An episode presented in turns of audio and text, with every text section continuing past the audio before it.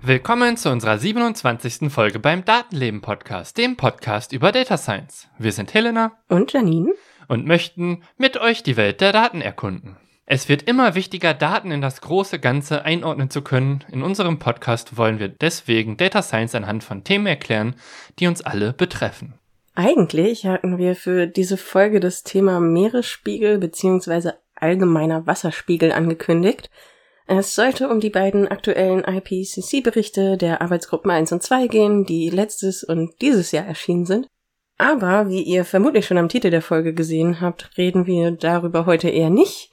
Äh, wir hatten Urlaub und ich sag mal 50 Prozent von uns waren danach krank. Das hat uns ein bisschen die eigentlichen Pläne zerrupft. Und ja, was macht man, wenn die Pläne durchkreuzt werden? Neue machen.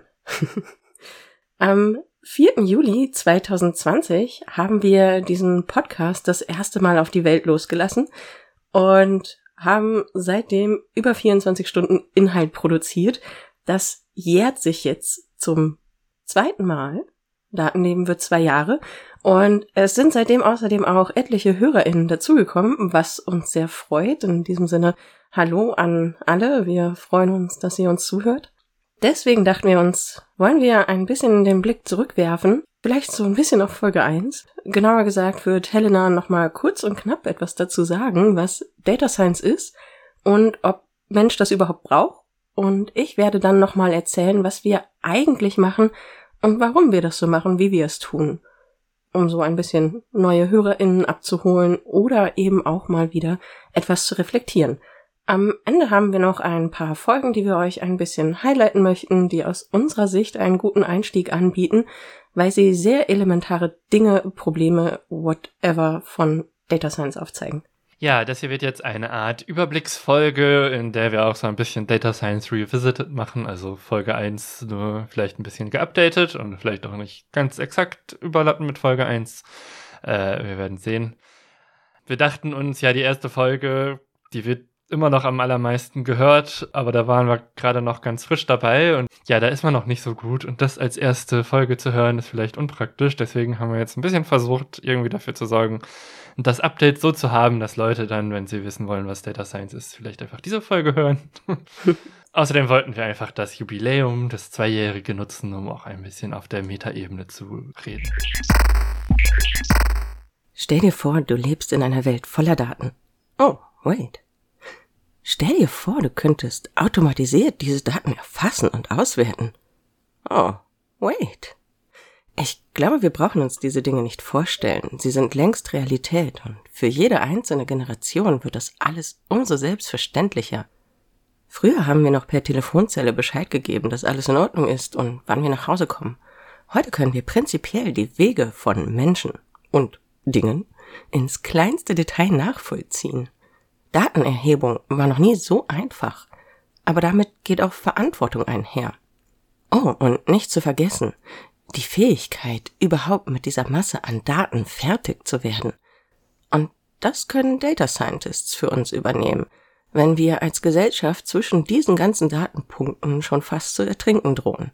Data Science heißt für uns, sich der Daten bewusst werden, die Daten zu erheben und aufzubereiten – Daten und ihre Kontexte kritisch betrachten zu können, das Messverfahren zu kennen und Menschen dazu befähigen, mittels Daten informierte Entscheidungen treffen zu können. Unser Podcast soll Überblicke und Einsichten in die verschiedenen Themen von Data Science bieten, mal am konkreten Alltag gezeigt, mal an globalen Themen betrachtet und nebenbei auf wichtige Themen wissenschaftlicher und gesellschaftlicher Art eingehen, Data Science Themen aufzeigen, die unser Leben, unsere Umwelt und unseren Alltag betreffen können.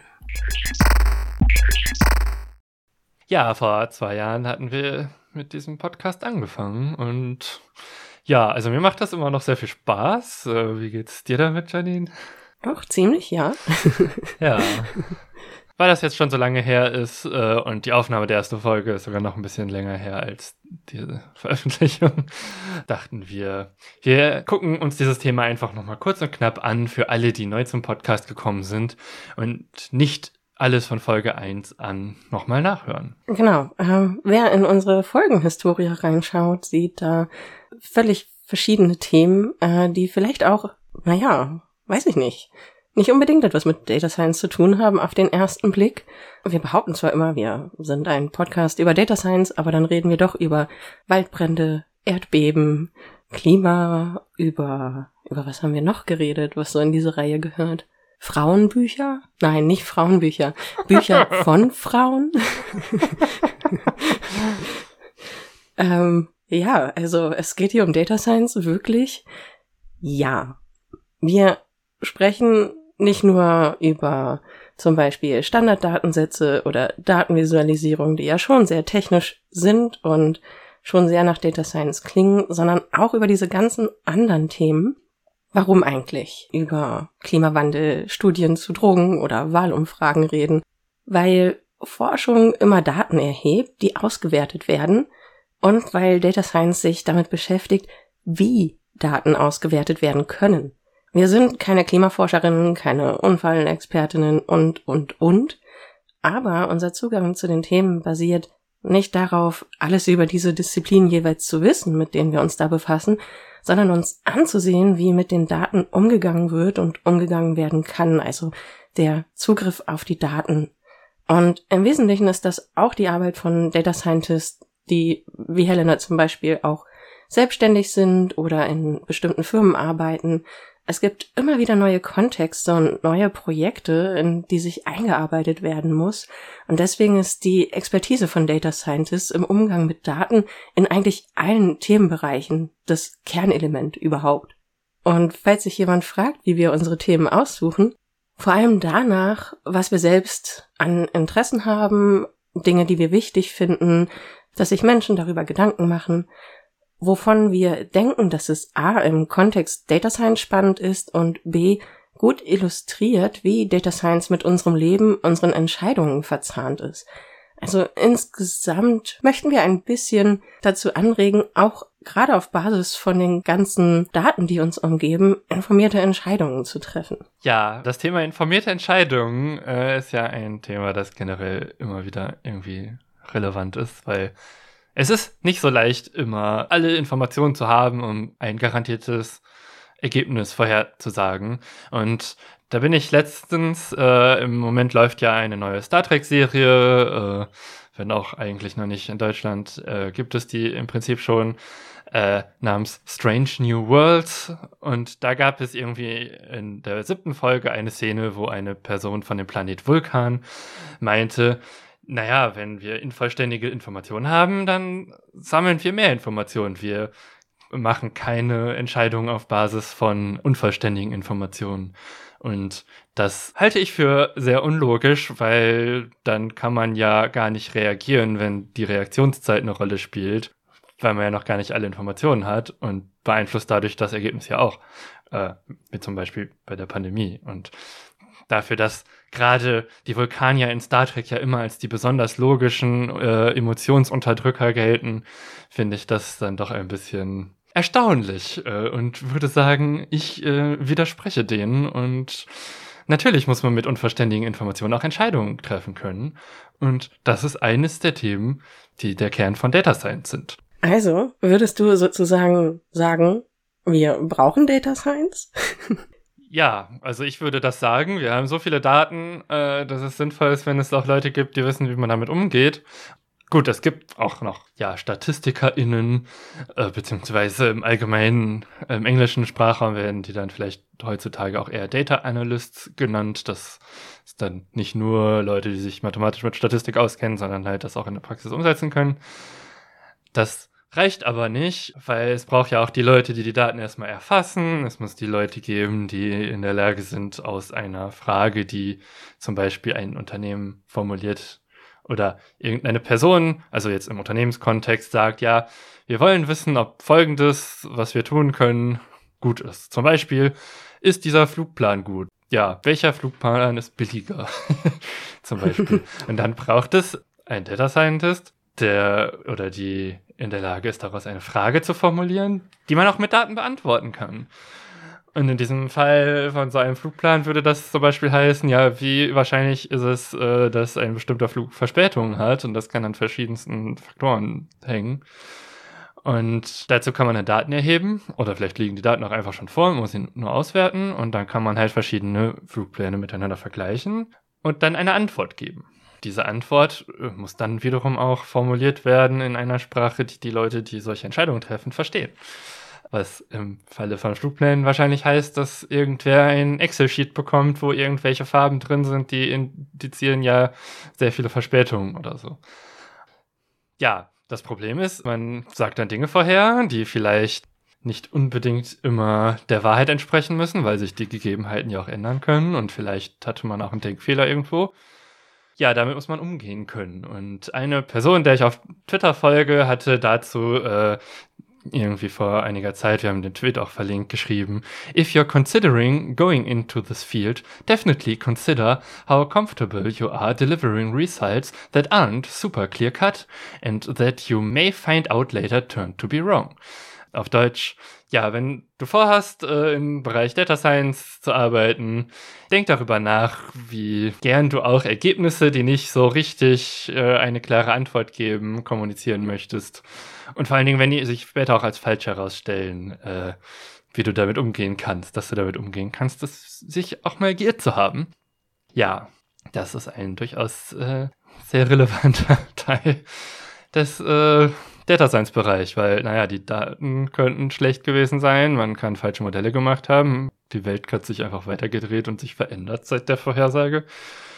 Das muss man alles berücksichtigen und ja, ich hatte ja vorhin schon gesagt, ja, Leute, die sich vor allen Dingen mit Statistiken und so weiter auskennen oder Daten analysieren können, also Data Analysts, ist quasi eine andere Gruppe. Das sind auch Dinge, die Data Scientists in der Regel können, aber das ist dann nochmal eine Spezialisierung. Und dann gibt es aber auch zum Beispiel die Spezialisierung mit dem Namen Data Engineer.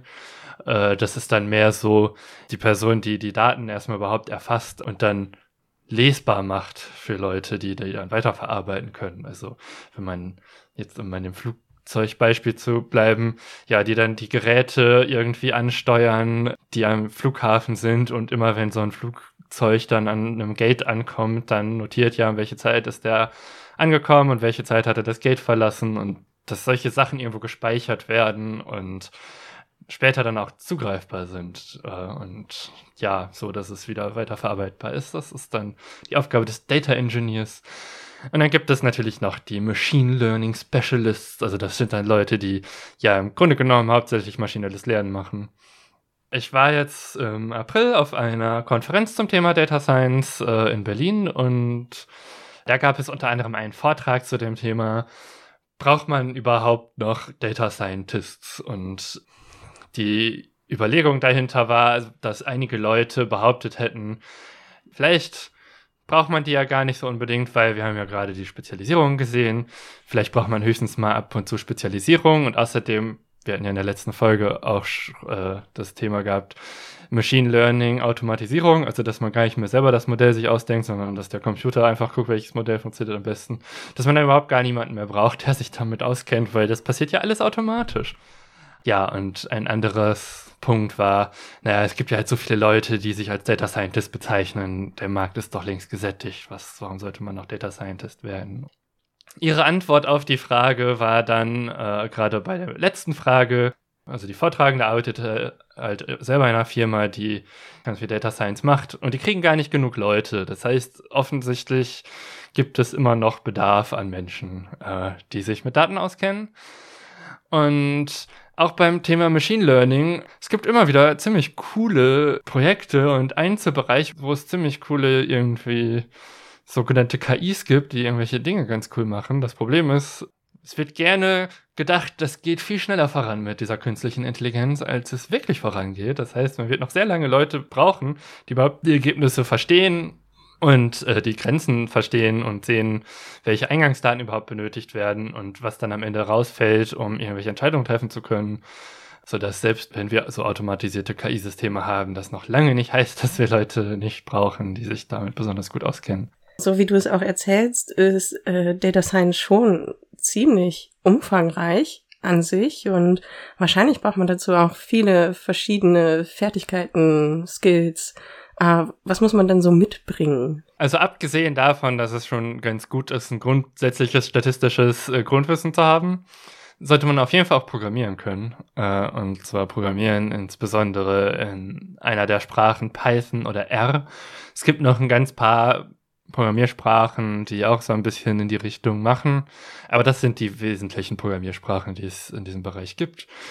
Und dann sollte man halt auch wissen, wie man mit sogenannten Notebooks arbeitet, also im Falle von Python mit den Jupyter Notebooks oder der Entwicklungsumgebung von R, RStudio. Und man sollte irgendwie auch Erfahrung haben mit äh, verschiedenen Formen von Daten, wie die gespeichert werden. Also zum Beispiel Datenbanken. Und da gibt es zum Beispiel die SQL, den SQL-Standard. Äh, viele Datenbanken können über SQL, das ist quasi auch so eine Art Programmiersprache, mit der man Daten aus Datenbanken rausziehen kann. Und damit sollte man sich auch auskennen. Und es wäre auch ganz gut, wenn man so ein Grundverständnis von ja, so Cloud-Systemen oder auch so ein bisschen äh, Administration von Software-Systemen hat, so zum Beispiel Stichwort Docker, womit man quasi eine Anwendung zu Hause entwickeln kann oder auf dem eigenen Rechner, die man dann auch zum Beispiel in die Cloud schieben kann, aber auch auf eigene Server, weil bei Data Science geht es halt nicht darum, dass man einfach nur irgendwie einen Datensatz hat und den auswertet, sondern eben auch um die Fähigkeit, sich Gedanken zu machen, was brauche ich denn, damit die Daten ja, die reinkommen, auch automatisch verarbeitet werden können. Also es geht nicht nur darum, einmal was auszuwerten, sondern auch oft darum, das Ganze kontinuierlich zu tun. Und auch dafür braucht man eben diese, ja, Computeradministrationsfähigkeiten. DevOps äh, wäre da so der Fachbegriff. Was ein ganz eigener Bereich ist, aber so ein bisschen was in die Richtung sollte man schon können, denke ich. Klar, je nachdem, welchen Bereich man geht, wenn man halt viel mit Machine Learning machen will, dann sollte man halt auch in die Richtung äh, Erfahrung haben. Aber Data Science ist nicht nur Machine Learning. Es gibt sehr viele Themen, die komplett ohne Machine Learning gelöst werden können. Und das ist nicht immer die beste Lösung. Das hatten wir ja auch in der letzten Folge gesehen. stimmt. Dass neuronale Netze nicht immer sinnvoll sind, sondern sich das sehr davon abhängt, was man gerade für ein Problem zu lösen hat. Ja, und was die nicht technischen Fähigkeiten angeht, ja, es wäre gut, wenn man in der Lage ist, äh, zu kommunizieren, was in vielen Bereichen sinnvoll ist. Aber in diesem Fall, man sollte auf der einen Seite mit technischen Menschen arbeiten können, also mit den anderen IT-Lern, die dann vielleicht die Server administrieren und einem Code beisteuern, damit die Anwendung läuft. Und aber auch mit den nicht technischen Personen, das heißt die Leute, die dann tatsächlich ja entweder die Daten haben oder die Leute, die ja die Probleme haben, die man lösen möchte oder so. Das heißt, gerade in so einem Unternehmensumfeld spricht man ja oft von Problemen, die gelöst werden sollen. Mit den Leuten sollte man auf jeden Fall auch reden können. Und wenn man jetzt nicht einem Unternehmenskontext Data Science macht, sollte man halt mit den Leuten reden können, mit denen, von denen man entweder die Daten haben will oder für die man die Daten auch auswertet dann wäre es gut, wenn man hartnäckig ist und damit zurechtkommt, wenn Modelle auch oft nicht funktionieren. Sehr viel Trial and Error. Also es ist ein bisschen auch so wie ähm, beim Programmieren selbst vielleicht, äh, wenn es darum geht, einen Fehler im Code zu beheben und dieser Fehler nur daraus besteht, dass man einen Komma statt einen Punkt hat und solche Dinge. Ja, nur dass man gerade bei so Datenanwendungen oft das Problem hat, äh, dass man diese Fehler nicht mal offensichtlich findet, weil die von den Daten kommen. und die Modelle einfach nicht funktionieren und man den Grund noch viel weniger versteht, weil dazu muss man ja genau wissen, was die Statistik tut. Und äh, ja, man muss halt damit rechnen, dass ziemlich viel schief geht. Wir haben ja oft gesagt, Daten aufbereiten und Fehler lösen ist auch immer so ein Thema, dass man unvollständige Daten hat und dann erwartet man irgendwie Zahlen in einer Spalte und dann ist da plötzlich mal keine Zahl drin, sondern Text, was man vorher gar nicht erwartet hatte und dann ist das plötzlich so und ja, dann geht erstmal alles kaputt und dann muss man herausfinden, warum das jetzt kaputt gegangen ist, an welcher Stelle der Fehler ist. Also sozusagen sich zum Ziel debuggen. genau. Und das kann halt mit Modellen nochmal ein bisschen schwieriger sein, weil da der klare Weg fehlt. Ja. Wenn irgendwie die Daten fehlerhaft sind, okay, da kann man nachsuchen und es finden und vielleicht lösen. Aber wenn das Modell fehlerhaft ist, dann gibt es manchmal gar keine offensichtliche Lösung. Das heißt, man muss sehr interessiert sein an Lösungswegen. Ja, oder man muss halt auch die Kreativität haben, dass man auch einfach mal einen neuen Ansatz wählt und das auf eine andere Weise versucht, das zu lösen. Das heißt, Data Science ist halt auch ein sehr kreativer äh, Job. Man programmiert nicht einfach nur Dinge runter, die jemand einem gesagt hat, sondern ja, man muss zum einen selber teilweise auf die Frage kommen, die man mit Daten auch tatsächlich beantworten kann, sich nicht einfach nur eine Frage ausdenken und dann keine Daten dafür haben oder so. Oder das ist eine Frage, die nicht zu den Daten passt oder was auch immer. Also man muss schon dazu in der Lage sein, sich die richtigen Ideen zu kommen. ja, das Problem bei kreativen Jobs ist, halt, da kann man auch schon mal den ganzen Tag einfach vor dem Rechner sitzen und nichts haben, was einem einfällt. Das ist ein klassisches Problem bei kreativen Tätigkeiten, dass manchmal kommt man auch erstmal auf nichts. Und dann plötzlich macht's Klick und es geht einfach. Und man weiß genau, was man analysieren möchte und wie und warum das sinnvoll ist, warum das andere nicht sinnvoll ist. Aber der Weg dahin ist nicht immer einfach ein Schritt nach dem anderen, sondern manchmal muss man Sprünge machen und mal wieder zurückgehen und warten, bis man die passende Idee hat. Und beliebte Tricks sind auch ähm, die Rubber Duck, das Quietschähnchen, äh, oder einen Spaziergang machen oder einfach eine Nacht schlafen, wenn man eh schon viel zu müde ist. Was meinst du mit Quietschähnchen? Naja, dass man sich ein, ein Quietschähnchen hinsetzt, dem man das Problem schildert, das man gerade vor sich hat, und im Erzählen über das Problem kommt einem häufiger die Lösung, eher als wenn man versucht, es einfach nur innerhalb seines Kopfes zu entwirren. Ja, und manchmal hilft es, wenn das Quietscheentchen nicht wirklich ein Quietscheentchen ist, sondern einfach ein Mensch, dem man einfach random Dinge erzählt, die Person nicht notwendigerweise verstehen muss, äh, sondern einfach nur, dass man einen Grund hat zu reden. Genau. ja, wenn man gar nicht weiterkommt, hilft es auch, wenn man neugierig ist, dass man halt auch einfach nochmal in Veröffentlichungen guckt oder sich YouTube-Videos zu bestimmten Analysemethoden anguckt oder Vorträge, wie andere Leute Dinge gemacht haben, dass man einfach bereit ist, immer weiter zu lernen und festzustellen, wie, wie machen andere Leute das denn? Also Neugier ist auch ein sehr wichtiges Thema. Viele dieser Punkte, die ich jetzt genannt hatte, äh, kamen aus einem Vortrag von der Women in Data Science Konferenz, äh, wozu wir beim Datathon mitgemacht hatten, von äh, René, ja, die ich vorhin schon mal mit ihrem Twitter-Text erwähnt hatte. Gut, das sind jetzt Punkte, die ganz gut sind, wenn man da grundsätzlich schon mal ein bisschen Erfahrung mit hat, wenn man in den Bereich einsteigen möchte. Und ein Weg einzusteigen ist ja irgendwie so ein Quereinstieg, wenn man zum Beispiel irgendwie Informatik gemacht hat oder mit Daten zu tun hatte oder irgendwie einen wissenschaftlichen Beruf hatte. Physik? Ja, ich habe jetzt irgendwie in Physik promoviert und mache jetzt Data Science. Also es hilft auf jeden Fall, schon mal in Projekten anzufangen, wo vielleicht auch andere Leute mit Daten arbeiten, um dann schon mal irgendwie reinzukommen in das Thema. Man muss nicht alles von Anfang an können, Manchmal lernt man Dinge auch einfach währenddessen. Es ist eh immer gut in diesen technischen Berufen, die irgendwie was mit Computern zu tun haben, dass man die ganze Zeit immer weiter lernen möchte, während man dran arbeitet, weil ja, alles immer perfekt können kann man am Anfang nicht, wenn man nicht genau weiß, wo das, was man alles für diese eine Aufgabe konkret braucht, äh, aber irgendwie, dass man schon mal ein bisschen reinkommt in solche Themen, bevor man dann vielleicht Lead Data Scientist wird und selber eine Anwendung entwickelt oder keine Ahnung. Aber außer Quereinstieg gibt es mittlerweile, also als ich studiert hatte, gab es das noch nicht, aber mittlerweile gibt es an sehr vielen Unis in Deutschland den Studiengang Data Science äh, in verschiedenen Varianten und wir haben da von der Seite Studis Online ein paar Listen verlinkt für Bachelor- und Masterstudiengänge.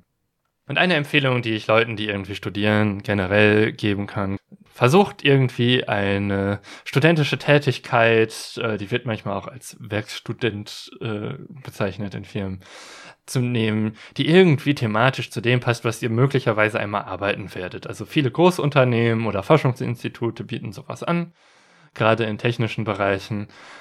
Es hilft, im Zweifel stellt man fest, ja, das ist jetzt konkret ein Thema, was man vielleicht nicht unbedingt bearbeiten möchte später oder das ist äh, ist etwas, was einem liegt. Auf jeden Fall kann man da Arbeitserfahrung sammeln, wird dafür bezahlt.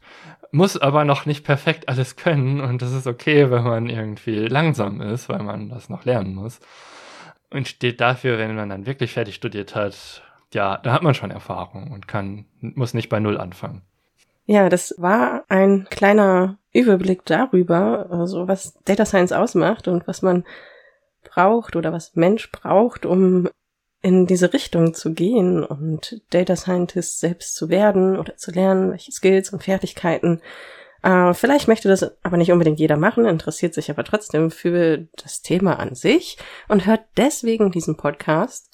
Ja, deswegen dachten wir uns, wir erzählen euch, welche Folgen wir bisher schon so gemacht haben, in die es sich lohnt reinzuhören, wenn man als neu zuhörender Mensch hier gelandet ist und so ein bisschen die Kernpunkte von Data Science vielleicht mitbekommen möchte anhand der Themen, die wir uns dafür ausgesucht haben.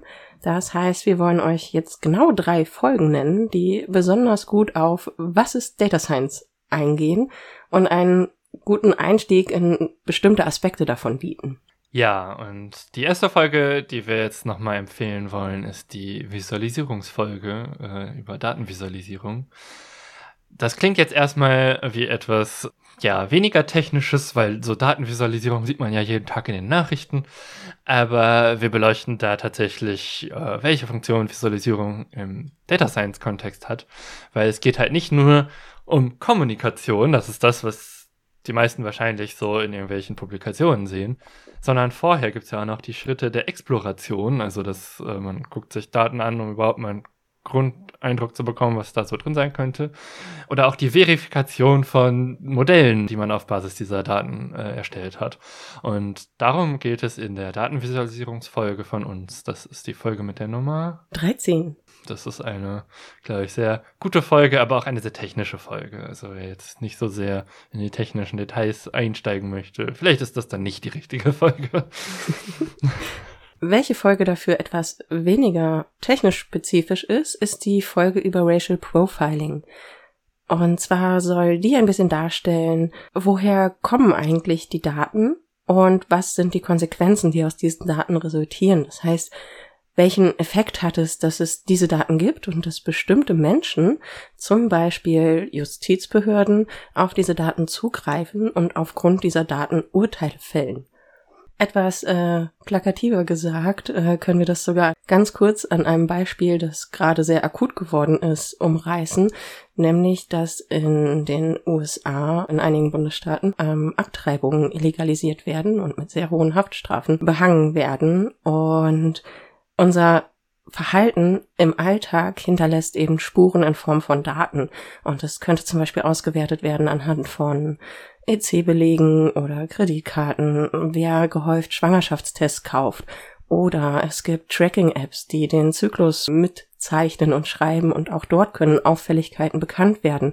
Und das Ganze kann in Zukunft, ja, viele Menschen sehr hart treffen. Genau, das ist eben ein Beispiel dafür, wie Daten, die in einem Moment noch unschuldig und nützlich sind, äh, wenn sie in die falsche Hände kommen, einfach nur, weil sich die Rechtslage an einem Ort ändert plötzlich und nämlich viel Schaden anrichten können. Und auch das ist eben ein Punkt, der immer berücksichtigt werden muss, wenn man irgendwie Daten erhebt. Genau, und damit haben wir uns eben in Folge 4 ein bisschen befasst, und zwar zum Thema Racial Profiling. Und da könnt ihr dann auch gerne reinhören. Ja, die dritte Folge, die wir empfehlen wollten, ist die Web Scraping Weihnachtsmarkt Folge, denn dort äh, geht es im Grunde darum, ja, irgendwo im Internet liegen Daten rum, die interessant sein könnten und man kann die ja mal erheben, erfassen und was damit anfangen. Und was da eben auch sehr gut dargestellt wird in der Folge, ist, äh, ja, man sollte den Kontext kennen, in dem die Daten erhoben werden. Also nur weil die auf einer Webseite sind, heißt es doch nicht, dass das, was man da jetzt sieht, immer der Wahrheit entspricht, sondern man muss das halt auch mit der Realität abgleichen. Und in diesem Fall waren wir dann halt einfach mal vor Ort da und haben uns angeguckt, wie das denn so überhaupt gemessen wird und ja, wie so das Gefühl ist, um die Zahlen in Relation zu setzen. Äh, und letztlich hat diese Folge auch mal wieder sehr gut unser Motto dargestellt, nämlich kenne dein Messverfahren das war's eigentlich schon fast. Das wird diesmal eine etwas kürzere Folge, glaube ich. Wenn ich so auf die Aufnahmezeit gucke. Ähm, das sind auf jeden Fall Folgen, die wir euch empfehlen würden, wenn ihr schnell zu den Kernpunkten von Data Science, wie wir sie dargestellt haben, kommen möchtet. Aber natürlich seid ihr auch herzlich eingeladen, von 1 bis 27 alles zu hören. und äh, dann einfach so weiterzumachen. Aber für alle, die vielleicht irgendwie selektiv reinhören möchten, das wären Folgen, die wir empfehlen könnten. Ja, und letztlich in unserem Podcast geht es immer mal wieder. Also es gibt technischere Themen, die wir jetzt gerade genannt haben. Es gibt aber auch gesellschaftlichere Themen, inwiefern Daten unser Leben beeinflussen und es gibt aber auch den wissenschaftlichen Teil über den, zum Beispiel die Klimadaten.